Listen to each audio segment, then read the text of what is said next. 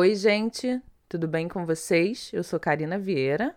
Oi, gente, tudo bem com vocês? Eu sou Gabi Oliveira. E nós estamos em mais um episódio do podcast Afetos. Que semana difícil essa foi, hein? Falta até palavras, na verdade, para começar a fazer esse episódio, porque, sinceramente, era um tema que eu não queria estar tá falando, eu acho que a Gabi também não, mas que, devido ao que aconteceu na sexta-feira passada, a gente não poderia não falar. Até poderia não falar, né, Karina? É, mas tipo, se a gente se propõe no Afetos a falar sobre tudo que nos afeta, eu acho que isso não poderia ficar de fora. E a minha maior preocupação nesse momento é não ser desrespeitosa, sabe? Não ser desrespeitosa com a vida e com a imagem da Marília Mendonça, é, visto todas as outras coisas que se propunham a ser homenagens e acabou sendo formas de desrespeitá-la, tanto em vida quanto nesse momento tão difícil para quem ficou, né? Enfim, é, espero que a gente consiga fazer, Gabi, um episódio que seja pautado sempre no respeito. E por mais que doa para a gente falar sobre isso, se a gente se propõe a falar sobre tudo que nos atravessa, seja de forma positiva ou de forma negativa. Estamos aqui para falar sobre como a gente não está preparado para lidar com a morte, assim, quando ela se aproxima, a gente fica completamente desbaratinada, a gente meio que não sabe de que forma agir, não sabe se comportar, não sei nem se existe um comportamento que seja padrão nesse momento, mas como ela chega de uma forma tão violenta e chegou na sexta-feira pra gente, e quando eu falo pra gente, eu falo pra gente como fã, e olha que eu nem era tão fã assim, eu escutava muita coisa, mas eu nem era tão fã assim, fiquei muito abalada e fico imaginando como as pessoas que eram mais próximas da Marília e como as pessoas que eram fã mesmo, a ponto de terem fã-clube, deve estar tá completamente sem chão eu acho que vale dizer que esse episódio não vai ser sobre a Marília Mendonça. Sim, sim. Nem sobre exatamente a morte da Marília Mendonça, né? A gente só tá esclarecendo o gancho que iniciou essa conversa sobre morte. A gente não gosta de falar sobre morte. A gente tem um episódio aqui sobre luto, mas a gente fala como a gente lida com a morte dos outros mas a gente não fala muito sobre os nossos receios em relação à morte, sabe? E quando eu falei com a Karina, né, que eu gostaria de falar sobre morte, é falar sobre o medo da morte. É falar sobre a preparação para a morte. Porque às vezes a gente foge muito, né, dessa ideia de preparação, de arrumar as coisas, porque um dia a morte chega, gente. É a certeza da nossa vida. E aí eu lembro que antes desse acontecimento com a Marília e tal, eu fiz um tweet falando sobre como a maternidade tinha me feito pensar novamente no seguro de vida. Porque eu sempre penso em guardar dinheiro para as crianças e tudo mais. Por exemplo, um dinheiro que você guarda num fundo ou algo assim, às vezes é difícil retirar, a pessoa não consegue tirar imediatamente.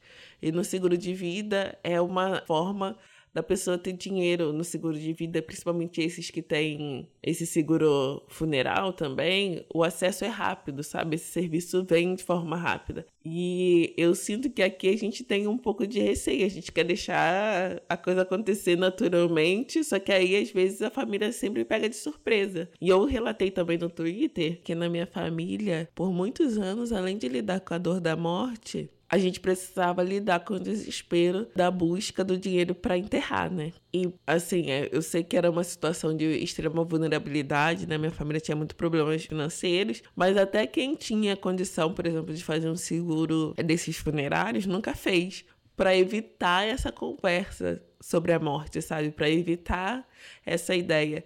E gente, a morte não é questão de a gente atrair ou não. Ela acontece, ela vai acontecer com todo mundo. Sim, quando você fala dessa questão financeira, eu lembro, Gabi, que eu era essa pessoa que não queria conversar sobre isso. Eu tenho duas irmãs mais velhas e elas sempre falavam sobre isso antes da nossa mãe falecer. Elas falavam: não, a gente precisa ver sobre isso, a gente precisa fazer um seguro funerário. E eu fugia muito, assim, fugia real.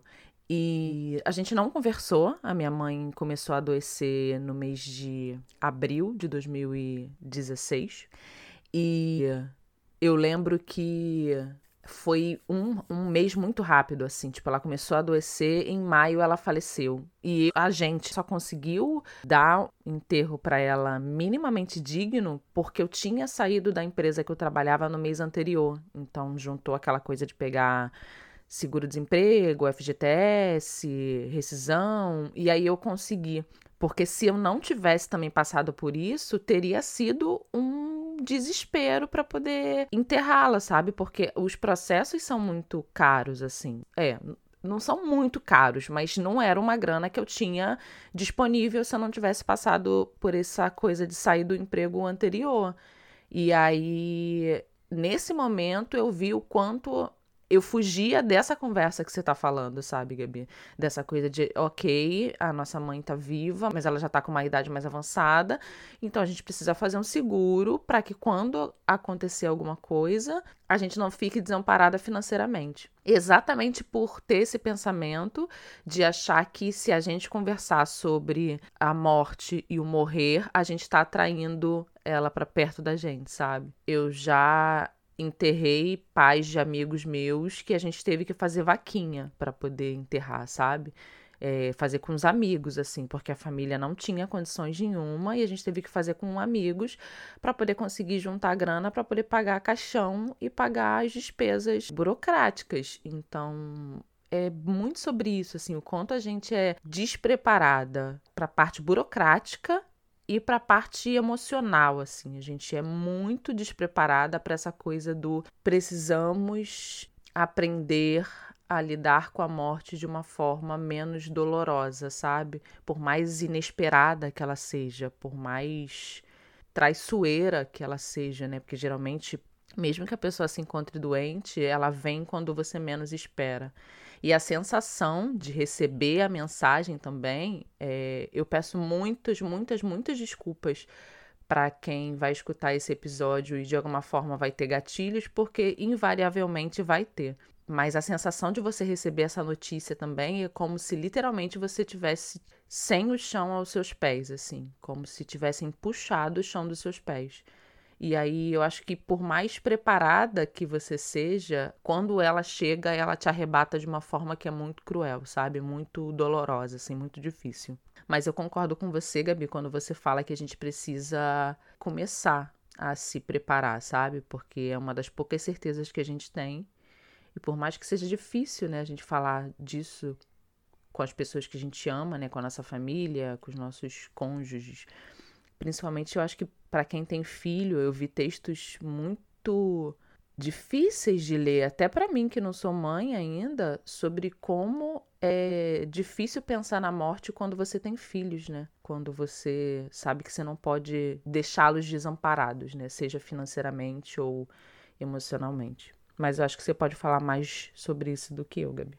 Eu li um texto no Instagram intitulado As Mães Sabem que Não Podem Morrer. E é exatamente essa sensação que eu passei a ter depois que me tornei mãe. Eu lembro de uma entrevista da Fátima Bernardi, se eu não me engano, onde ela falava que tomou o pavor de pegar avião depois que ela teve filhos, né? E que ela e o William, que na época era marido dela, né? E é pai das crianças, nunca mais viajaram juntos no mesmo avião. Porque o maior medo era deixar as crianças desamparadas. E depois que eu me tornei mãe, eu acho que eu abri uma caixinha de pergunta no Instagram e aí alguém perguntou isso, perguntou qual era o meu maior medo. E aí eu demorei um pouco para pensar, porque eu não tenho muito medo das coisas, assim, é, no geral. Tenho medo de bicho. quase todos. Apesar de ser contra a exploração, tentando a cada dia mais, né? É difícil. Ainda tô nessa luta ainda com muitas recaídas, mas tentando a cada dia mais reduzir o meu impacto sobre a exploração animal. Mas tenho medo de bicho, mas eu nunca refleti muito sobre medos. E aí ela me perguntou qual era o meu maior medo, e aí eu falei, cara, que difícil. Mas eu acho que com certeza hoje é medo de, de morrer ou de ficar doente. E desamparar os meus filhos, né? Que são duas pessoas que eu sou responsável. Por mais que eu confio muito na minha família nesse sentido, eu sei que eles não vão estar desamparados totalmente, mas eu sou a principal referência deles. E eles já viveram um processo né, de rompimento de vínculo e eu não quero que eles passem por isso de novo. Então, esse se tornou também o meu maior medo. E aí, ver a Marília partindo, além de eu ser fã, assim, eu era muito fã do trabalho, eu não acompanhava tanto a vida pessoal, assim, mas sabia, assim, as coisas, né, quando ela ficou grávida e tudo mais, acompanhava nas redes. Saber que ela, né, tava deixando um filho de quase dois anos. Ai, gente, olha, Mexeu, mexeu. E eu recebi outros relatos de mães que também ficaram muito mexidas com essa ideia. E eu vi um tweet também falando como a morte, ela tem uma outra roupagem em tempos de redes sociais. Porque você consegue ver a pessoa viva minutos antes dela morrer milhões de pessoas viram a imagem da Marília viva um pouco antes dela morrer. Antigamente acontecia, claro, você viu um parente seu, ele saía, sei lá, e era atropelada. Mas era uma parcela pequena e você não tinha aquela imagem para você ficar repetindo, repetindo, repetindo. Da Marília, a gente pode repetir várias vezes ela falando que ia pegar o avião, dando tchau, falando com os fãs. Você tem literalmente a vida e a morte nas suas mãos. Que ao mesmo tempo que você está vendo a pessoa ali viva, você vê, sei lá, uma transmissão ao vivo cobrindo o corpo. Isso é uma coisa muito atual e então é muito difícil pra gente digerir. Eu acho isso muito cruel, assim. O fato de algumas pessoas não terem tido um mínimo de cuidado, assim. E quando eu falo algumas pessoas, eu falo de pessoas especialistas na área da comunicação, sabe? Não terem tido nenhum tipo de cuidado no fornecimento de imagens, no compartilhamento de imagens, em mensagens desencontradas, em informações desencontradas. Pessoas que têm o dom da palavra, sabe? Têm a possibilidade de escrever textos e de se comunicar através de textos, escrevendo coisas extremamente cruéis e desrespeitosas. Pessoas que estão na televisão e aí fazem programas extremamente desrespeitosos, somente em busca de audiência. E o quanto a gente também tem nossa parcela de responsabilidade quando a gente continua consumindo esse tipo de conteúdo, que desrespeita a vida de quem foi e desrespeita também a família de quem fica, sabe? A família que fica. Os pais desrespeita os filhos, desrespeita os companheiros, os amigos e o qual é a nossa parcela de responsabilidade em continuar consumindo esse tipo de conteúdo. É, quando a gente fala, Gabi, sobre é, não estar preparada emocionalmente para lidar com a morte, há cerca de 15, 20 dias atrás, eu li um livro de uma médica chamada Ana Cláudia Quintana Arantes. Ela é geriatra e gerontologia especialista em cuidados paliativos. E ela tem um livro chamado A Morte é um Dia que Vale a Pena Viver e outro chamado Histórias Lindas de Morrer. E um último que ela acabou de lançar, deve ter sido lançado semana passada, que é Para a Vida Toda Vale a Pena Viver. Todos esses três livros, esse último ainda não li, só li os dois anteriores, têm como ponto em comum o fato que ela fala da morte. Ela é especialista em cuidados paliativos, então ela está o tempo inteiro lidando com pessoas que vão ter 30 dias de vida, 10 dias de vida, 15 dias de vida. E o trabalho dela é fazer com que esses poucos dias sejam os que valem a pena ser vividos.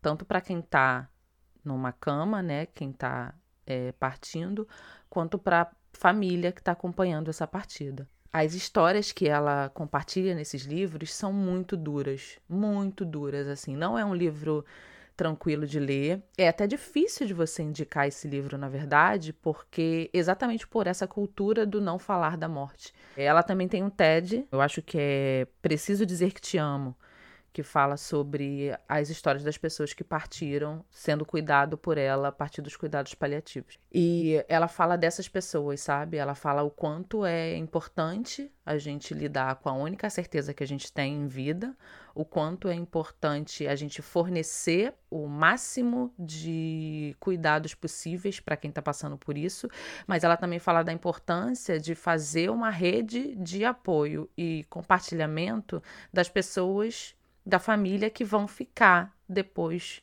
que a pessoa partir. É muito difícil ler sobre isso, não é agradável, mas eu acho que prepara a gente para a única certeza que a gente tem, sabe? De que invariavelmente as pessoas que nos cercam e a gente também vai acabar partindo um dia e vai ser inesperado, porque até pessoas que estão sob cuidado paliativo quando elas partem, é de forma inesperada. Os familiares sabem que aquela pessoa só tem 10 dias, 15 dias de vida, e às vezes elas partem com muito mais tempo do que isso, da mesma forma que outras partem com muito menos do que isso. A pessoa tem 30 dias estimado e ela parte com 5. Então, assim, quando eu digo que é de forma inesperada, é exatamente porque a gente sabe que vai acontecer, mas não sabe quando vai acontecer. E sim, a gente não é preparada psicologicamente e emocionalmente para lidar com a morte. Eu estava no trabalho quando eu soube do acidente da Marília Mendonça. E aí surgiu um zum, zum, zum, algumas pessoas falando que a assessoria tinha dado a nota que ela tinha sofrido acidente, mas estava bem. Outras pessoas falando que outras fontes já estavam desmentindo a assessoria. E aí eu corri direto pro Twitter para saber, e aí quando eu entrei, já estava todo mundo confirmando que ela tinha sido vítima do acidente de avião. E foi aquela coisa de tipo, meu Deus do céu, por quê, sabe? Acho que a gente sempre se pergunta o porquê disso acontecer e a gente não tem as respostas. E também fica se vendo nesse local de não entender ou não saber lidar, ou não saber de que forma se comportar diante de algo que está abalando o país inteiro, assim. Eu tentei não entrar no Twitter na sexta-feira depois, porque tava um clima muito ruim, eu também não estava sabendo de que forma eu estava lidando com aquilo, mas entrei ontem e aí vi algumas coisas que me deram um conforto, assim, de pessoas que eram muito próximas dela e que estavam se despedindo publicamente, e aí ler isso, né? E saber que, tipo, de alguma forma tá todo mundo sofrendo, não da mesma intensidade, mas sofrendo a perda de uma pessoa que era extremamente carismática e significativa no que fazia, e outras completamente sem noção que estavam fazendo dessa perda palco para falar uma série de, de desrespeitos, assim. Enfim, é muito difícil. É, eu acho que é um dos assuntos mais difíceis que a gente trata, assim porque inevitavelmente a gente vai passar por isso, mas a gente nunca sabe de que forma vai passar por isso, né? Ou como tem que se comportar, ou de que forma tem que agir. E muitas vezes a gente ainda vai ver o nosso sofrimento sendo questionado pelo outro, assim. Eu lembro muito que no velório da minha mãe eu estava muito tranquila, porque minha irmã estava completamente desestabilizada e eu sabia que eu precisava dar suporte para ela naquele momento e você ser questionada pelas pessoas, tipo, como assim você tá enterrando a sua mãe e você não tá chorando, não tá desesperada, não tá arrancando os cabelos? E essa certeza para mim foi bater semanas depois, assim, semanas, semanas depois que eu enterrei minha mãe, que foi me bater a certeza de que ela não estava mais ali. E foi em gestos que são muito sutis, assim, coisas que são muito sutis. Então, é, vai bater diferente para as pessoas, as pessoas vão se comportar de formas diferentes, vão sentir de formas diferentes. E eu acho que a gente também tem que aprender a respeitar, na verdade, a forma como o outro lida com a morte, sabe? Há quem vai aparentar estar tá muito tranquilo, há quem vai estar tá muito desesperado, há quem vai verter rios de lágrimas, é quem não vai chorar na frente de ninguém, vai deixar para chorar em um local mais reservado. E acho que não cabe a gente ficar questionando, sabe? Tipo, ah, fulano parece não estar sofrendo tanto assim. Eu acho que essa é uma das formas mais cruéis de validar ou não o sofrimento dos outros, sabe? Ah, não, porque eu sinto dessa forma e fulano sente de outra, portanto, a forma que ele sente é errado, sabe? Eu não sei se você já perdeu alguém muito próximo de você, Gabi. Muito próximo que eu digo assim, né, do círculo nuclear da família. Mas ter essa coisa de você ter o seu sofrimento questionado também é muito desrespeitoso, sabe?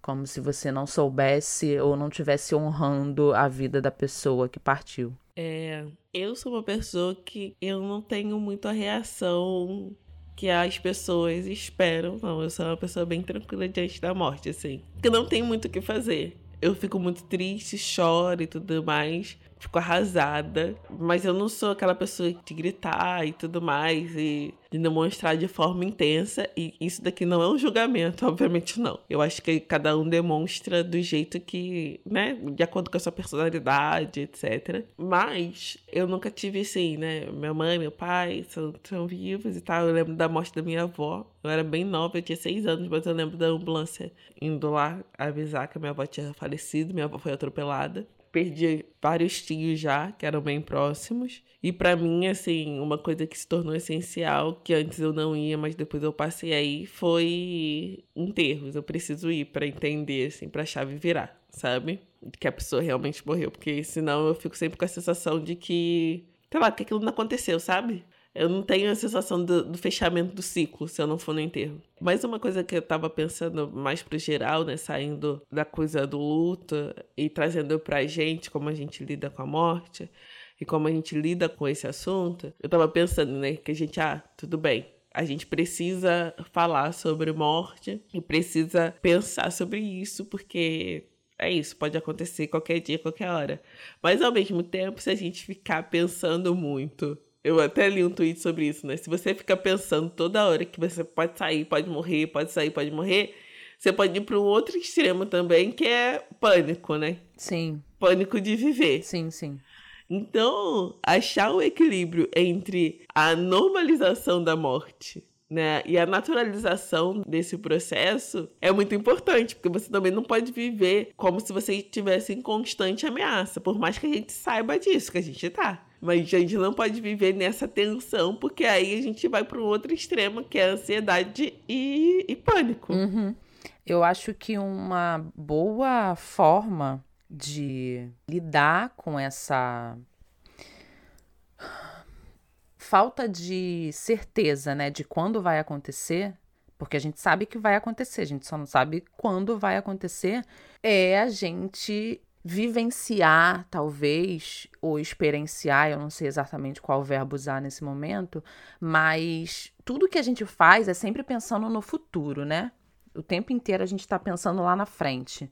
Ah, eu vou ser feliz quando eu conseguir tal coisa. Eu vou ser feliz quando eu acabar de fazer a minha faculdade. Eu vou ser feliz quando eu arranjar o emprego dos sonhos. Eu vou ser feliz quando eu tiver três filhos. Eu vou ser feliz quando eu tiver casada. E não tem problema de pensar assim. Só que eu acho que a gente precisa viver entre o momento que a gente tá, viver da melhor forma, né? Entre o momento que a gente tá e o futuro que a gente quer. Tem um trajeto aí.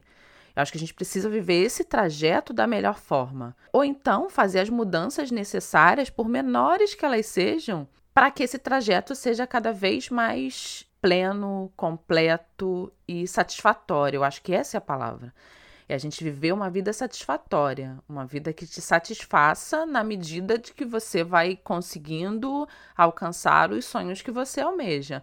É, às vezes a gente fica tão ligada em conseguir tal coisa que a gente não absorve ou não aproveita o caminho para conseguir tal coisa. E é nesse caminho que a vida está acontecendo. É nesses momentos que a gente está vivendo cotidianamente que a vida acontece. Pode ser que a vida aconteça também naquele show incrível que você foi uma vez no ano passado, mas até o momento que você foi naquele show, a vida aconteceu diversas vezes no caminho para o trabalho, no caminho para a faculdade, naquela aula chata, na conversa desnecessária ou na conversa difícil que você vai ter que ter com alguém. Então eu acho que uma forma da gente não cair nisso que a Gabi falou, de ficar também tão enlouquecido achando que a morte está espreita a cada esquina, o que pode levar a gente para é, processos estressantes de pânico e ansiedade é viver a vida no dia a dia da melhor forma possível. Não é viver também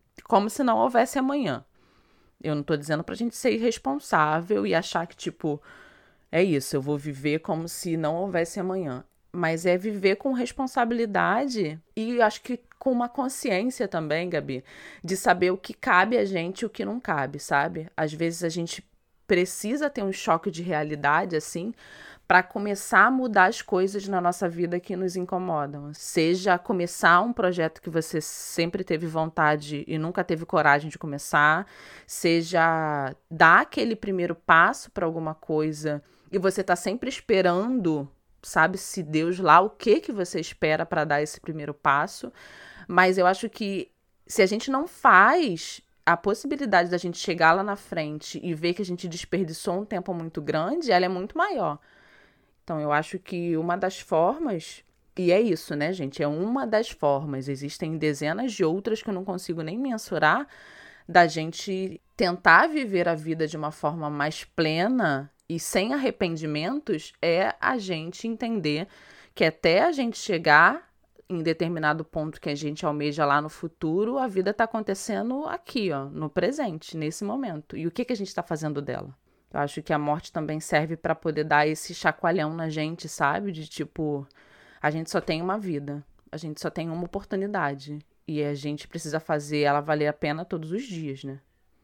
Eu acho que a analogia que funciona para mim é a do cinto de segurança. Todo mundo sabe que andar de carro é perigoso. O carro é um veículo em alta velocidade. E mesmo assim, quando eu falo alta velocidade, não precisa estar 100 km por hora, 120 km por hora. Não, é um veículo numa velocidade maior do que você andando. é, mas o que você pode fazer para prevenir? Usar cinto de segurança. Então, acho que a vida, no geral, é assim. Toda vez que eu entro do carro, eu não fico pensando, caraca, se esse carro bater, eu vou morrer. Mas eu sei que uma das formas de eu evitar morrer ou reduzir os danos é uma eterna redução de danos. É usando cinto de segurança. Então, quando eu penso em seguro de vida ou seguro funerário, eu penso nisso, em redução de danos. Quando eu penso em criar um vínculo entre a rede de apoio, né, seu se eu partir, redução de danos, sabe? É, quando eu penso no futuro financeiro dos meus filhos, em guardar alguma reserva, é redução de danos. Não é atrair o mal. É você pensar que se acontecer, eu estou prevenida. Ah, pra mim é isso, assim. Tô chateada. Esse é um dos episódios que é bem difícil, né? É bem complicado, assim, de falar. Geralmente o Afetos tem uma vibe pra cima, assim, sabe? Com uma coisa de trazer uma mensagem para as pessoas, mas eu acho que essa semana foi bem difícil, tanto para Gabi quanto para mim. Falar da morte mexe em coisas que geralmente a gente não tá acostumado a falar. Acho que é até por isso também e por uma forma respeitosa de tratar a dor do outro que o tom desse episódio tá mais sério, é, tá mais contido, assim. Enfim, que a gente consiga ter mais conversas difíceis como essa com as pessoas que nos cercam, com os nossos amigos, com as, com as nossas famílias, porque eu fico pensando o quanto foi mais tranquilo é, é, enterrar minha mãe naquele momento porque de alguma forma eu tinha o dinheiro do emprego que eu saí, na verdade, né? Mas o quanto poderia ter sido muito difícil se isso não tivesse acontecido, sabe? Exatamente por eu ter corrido tanto daquela conversa que as minhas irmãs queriam ter comigo e eu não estava preparada para ter. Enfim, que a gente consiga ser mais corajosa para ter esses tipos de conversa, e que a gente consiga ser menos dura com a dor do outro também, sabe? É, eu sempre tento trazer para a gente essa responsabilidade, né? De não ficar julgando, não ficar apontando a forma como a outra pessoa deve sentir ou não sentir as coisas. Mas que a gente consiga falar da morte ou de morte de uma forma mais corajosa e que a gente não fique tão apavorada assim todas as vezes que ela se aproximar da gente, né? É se preparar para a morte sem se desesperar com a morte. Eu acho que essa é o grande X da questão. Sim. Como conseguir fazer isso. E uma outra coisa que eu tinha esquecido é que uma das coisas que eu achei muito, muito, muito, muito bonitas é de tantas pessoas falarem o quanto elas foram impactadas positivamente pela vida da Marília. Para além da artista e etc. Quantos lugares que ela ajudou, quantas pessoas que ela abraçou. E isso, gente, é a única coisa que fica da gente, sabe? Sim quando a gente se vai, é, é a lembrança dos outros, sabe? É o impacto que a gente deixou nas pessoas. E eu achei muito, muito, muito, muito bonito ver que, para além da artista que a gente chorou e riu e que. e que gritou aos berros palavras pós-traição, pós-secunda. A mãe teve música, a Fiel teve música, teve música.